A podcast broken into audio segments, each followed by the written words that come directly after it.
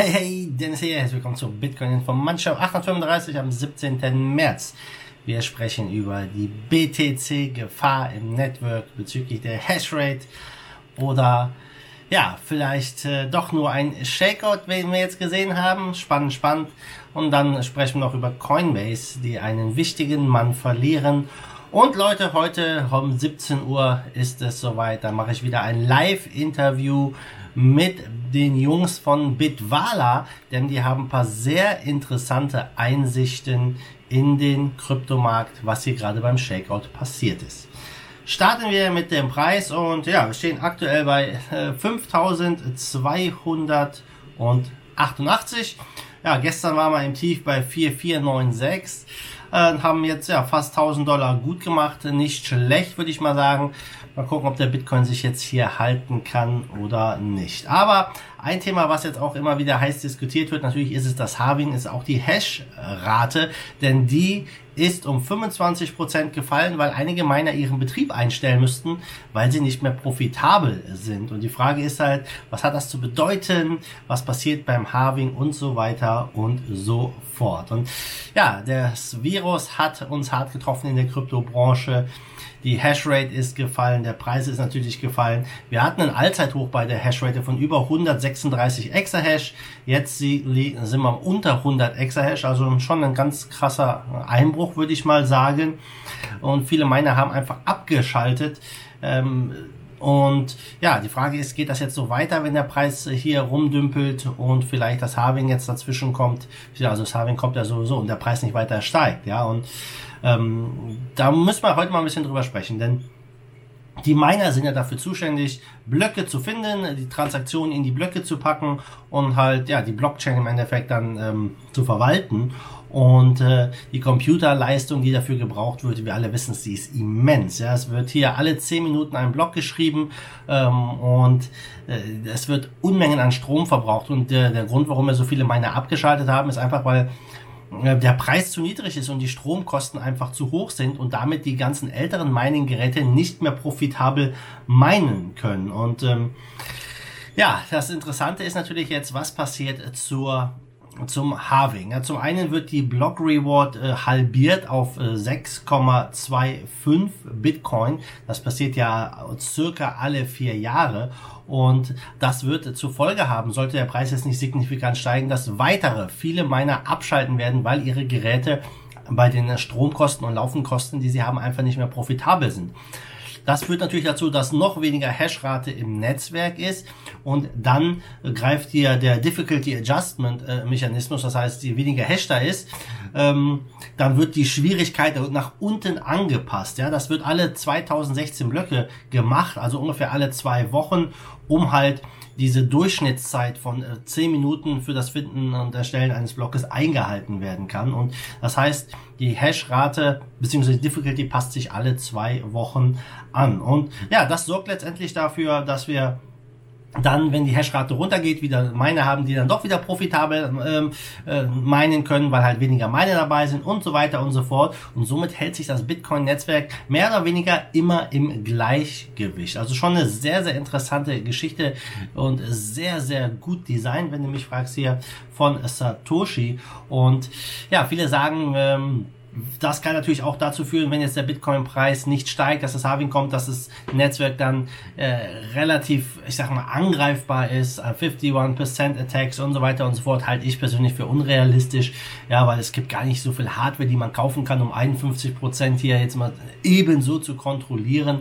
Also ich glaube, dafür sind wir relativ äh, sicher. Aber ähm, keine, also diese, diese, dieses Wachstum an der Hashrate war auf jeden Fall sehr, sehr spannend und ähm, ja, es wird jetzt wirklich aussortiert werden. Nur die profitabelsten Miner bleiben übrig und ja, da werden wir wahrscheinlich sehen, dass die Chinesen das Netzwerk doch mehr dominieren, als einigen vielleicht lieb sein mag, denn dort sind die Stromkosten extrem gering und äh, wir werden wahrscheinlich hier ja, dann viele andere Länder sehen, die halt nicht so günstige Strompreise haben, die dann einfach abschalten. Also es wird sehr, sehr spannend, dieses Halving. Ich glaube, das ist eines der spannendsten Halvings der äh, Geschichte im Bitcoin. Aber dass der Bitcoin jetzt hier wirklich abrauscht, ähm, halte ich für unwahrscheinlich. Denkbar ist es natürlich, aber äh, eher unwahrscheinlich. Und mal gucken, wie sich das Ganze dann verhält. Ja, es ist ja bald in wenigen Tagen, ich glaube weniger als zwei Monaten soweit. Ja, dann müssen wir noch ein bisschen über diesen Shakeout sprechen. War es wirklich nur ein Shakeout, der jetzt hier stattgefunden hat oder nicht? Also das Halving, viele sagen, das Halving war schon da, ja. Der Bitcoin-Preis hat sich halbiert. Es war äh, richtig, richtig heftig, Leute. Äh, es hat viele hart getroffen und äh, auch im Aktienmarkt ein komplettes Desaster. Der, da sind auch neue Rekorde an Verlusttagen aufgestellt worden und äh, Panik macht sich überall breit. Ich muss mal auf den Fear and Greed Index gucken. Mal gucken, ähm, wo, wo der gerade steht. Fear and Greed.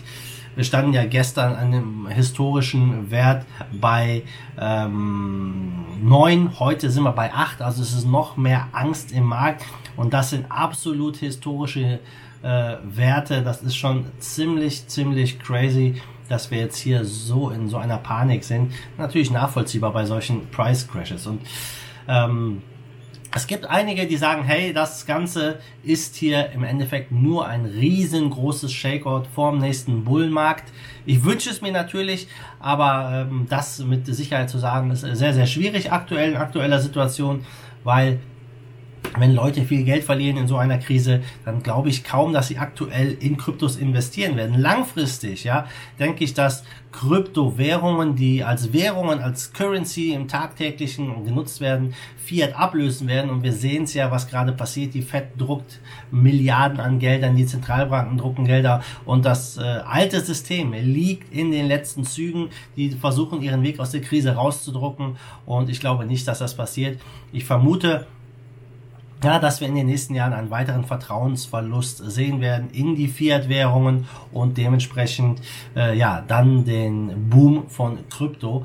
Ähm, das ist das, was ich erwarte. Kann natürlich auch anders kommen, wenn niemand weiß es letztendlich. Aber Fiat wird immer wieder seinen Wert erreichen, den es hat, nämlich null, Leute. Und äh, ja, jetzt wenn wir uns mal angucken, wir haben hier eine interessante ähm, Grafik. Ich blende die auch euch mal ein hier von äh, gesamte Market Cap äh, sehen wir von einem High äh, 2017 äh, bei über 20, über 20.000 Dollar, wo wir waren, die Marktkapitalisierung bei um die 800 Milliarden und wir sind dann schön runtergegangen. Wir hatten den Pump im Juli bis auf 13,5. Äh, wenn man die Linie da runterzieht, dann sieht man genau, da sind wir abgeprallt und äh, jetzt sind wir wieder rübergelaufen. Und ja, im Endeffekt eben diese Linie bei Marktkapitalisierung, aktuell stehen wir ja bei 146 Milliarden, wird jetzt gerade nochmal angetestet. Also aus technischer Sicht ein recht interessantes Pattern, ein Breakout, ein Retest der ähm, Widerstandslinie, die jetzt Support wird und dann kann es eigentlich hochgehen. Ja, das wäre der Optimalfall, aber da müsst ihr einfach mal abwarten und hier, es gibt einige, die halt wirklich sagen, das ist der letzte Shakeout vor der nächsten Rallye. Sollte diese Linie halten, ja, dann werden wir hier jetzt den nächsten äh, ja, Run-Up sehen. Sehr, sehr spannend. Was glaubst du? Schreibt mal in die Kommentare. Ist das das letzte Shakeout vom Run-Up gewesen oder werden wir die nächsten Jahre mit den Aktien und der Weltwirtschaft in eine Rezession fallen? Würde mich interessieren, was du denkst. Ja, dann gucken wir rüber zu Coinbase. Coinbase verliert einen ja, wichtigen Mann. Coinbase ist ja einer der größten oder beliebtesten Kryptowährungs-Tradingsplattformen in den USA und die verlieren jetzt Brian Brooks. Das ist der Legal Officer. Der wird jetzt quasi in einen Independent Banking Regulator gehen, das dem Department of Treasury unterstellt ist wird also hier, ich sag mal, ähm, in die Regulierung von Bitcoin in Zukunft mit eingreifen. Er wurde ernannt ja, von dem Treasury Secretary Steven Mnuchin, der sagt, wir müssen Krypto, die Illegalität unterbinden und so weiter. Und äh, jemand, der überhaupt kein Fan ist von Krypto, der holt jetzt einen ins Boot hier für die Regulierung, ja, der bei Coinbase gearbeitet hat. Also sehr, sehr interessante Entwicklung. Mal gucken, ob das jetzt positiv ist für Bitcoin oder nicht. Ähm, die von Coinbase gehen natürlich davon aus, dass es positiv ist. Auf der einen Seite sind sie ein bisschen betrübt, dass ihr, dass ihr Mann hier geht. Auf der anderen Seite sagen sie, damit haben wir einen in der Regulierung, der ja im Krypto ein bisschen positiver gegenüber gestimmt ist. Denn Steven Nugent, der, der ist nicht so der Fan von Kryptos, ja. Ja, dann zum Schluss guckt man mal am Markt. Ich habe es eben gesagt, stehen wir 146 Milliarden, 147 Milliarden jetzt. Bitcoin leuchtet grün. Ähm, in den Top 10 ist alles grün bis auf Tether. Das ist ein schönes Zeichen letztendlich. Ich sag mal, Tether hat sich gut gehalten. Es steht aktuell nur bei 98 Cent. Aber ähm, die Coins haben wieder Aufwind ähm, mit 1, 2, 3, 4 Prozent plus. Keine großen Ausreißer. Mal gucken, was der Rest des Tages noch so bringt. Aber grün ist schon mal gut. Also Leute, damit bin ich durch für heute. Wenn es euch gefallen hat, ihr wisst, was zu tun ist. Lasst mir ein Like da, gebt mir einen Thumbs up und wir sehen uns am Morgen wieder in alter Frische. Bis dahin, wie immer, Marty Dude, schwenkt den Hut. Let's fight the force of evil in Bitcoin and cryptocurrency we trust. Bam!